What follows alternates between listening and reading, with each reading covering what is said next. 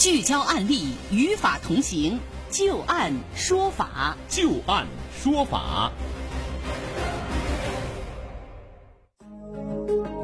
好的，欢迎大家继续关注收听由志金和律师张玉柱为您带来的旧案说法。我们利用最后的一点时间啊，和大家来说一说有关于买房子的一个案子啊。没有经过妻子的同意，丈夫就擅自卖了房子。重庆市江津区人民法院处理了这样的一起案子啊。石先生和彭女士他们在夫妻关系存续期间，共同购置了位于江津区滨江新城某小区一百零三平米的房屋一套，登记在了妻子彭女士名下。下，石先生因为欠老吴三十万元的外债，没有经过妻子的同意，就持结婚证以及私自填写的委托人为彭女士这样的一个委托书，与老吴就签订了抵押房屋买卖合同。将这套房屋以六十万元的价格是出卖给了老吴，其中三十万元以欠款冲抵房款。之后，因为彭女士不同意出卖这个房子，导致一直没有办法过户。而最终，老吴无奈之下诉到了当地法院，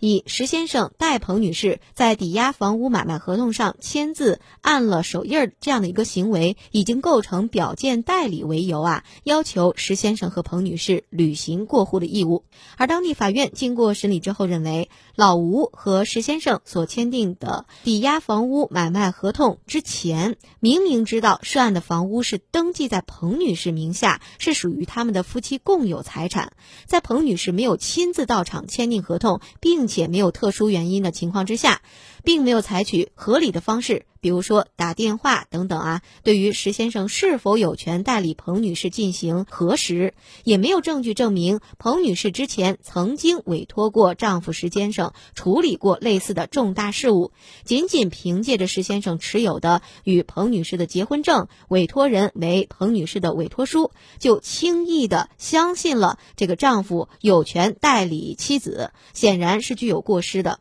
另外呢，老吴也并没有实际支付第一笔。购房款三十万元，而是用之前石先生欠老吴的债务进行了一个冲抵。同时，老吴也没有举证证明石先生欠他的债务为石先生和他的妻子彭女士的夫妻共同债务，因此他的行为极有可能会损害到彭女士的合法权益，并不是善意的。石先生和老吴签订的抵押房屋买卖合同的时候，涉案房屋价值大概是八十万元，而交易的价格。只有六十万元，这个也是明显过低，也损害了彭女士的利益。最终，法院认为老吴主张的石先生的行为对他的妻子彭女士构成表见代理，这个理由是不能成立的，做出最终的判决结果，驳回了购房人要求出卖人履行过户义务的一个请求。而一审判决之后，老吴不服，又上诉到了重庆市第五中级人民法院。二审的时候驳回了上诉，维持了原判。我们利用最后的两三分钟的时间啊，听一听张玉柱律师对于这个案子的分析和点评。这个事情呢，老吴呢，先不说他那债务啊是真是假，假如说债务是真的，老吴采取这种方式，最后法院不支持，也是完全正确的。嗯，为什么呢？你想想，老吴你和他两口子都认识，那么在这个时候呢，他老头去卖他家的房，你明明知道登记在媳妇名下，你怎么就断定这是夫妻共同财产呢？你怎么就断定这个签字就是真的呢？嗯，是不是啊？你什么都不问。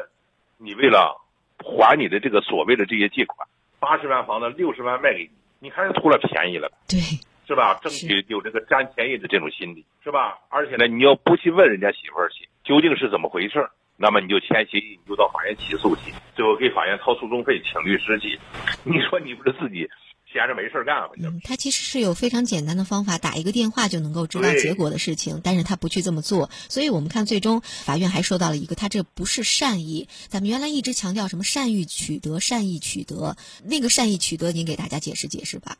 这个善意取得呢，你比如像老吴啊，嗯，这种事儿啊，嗯，你比如善意取得，老吴家媳妇来卖房子，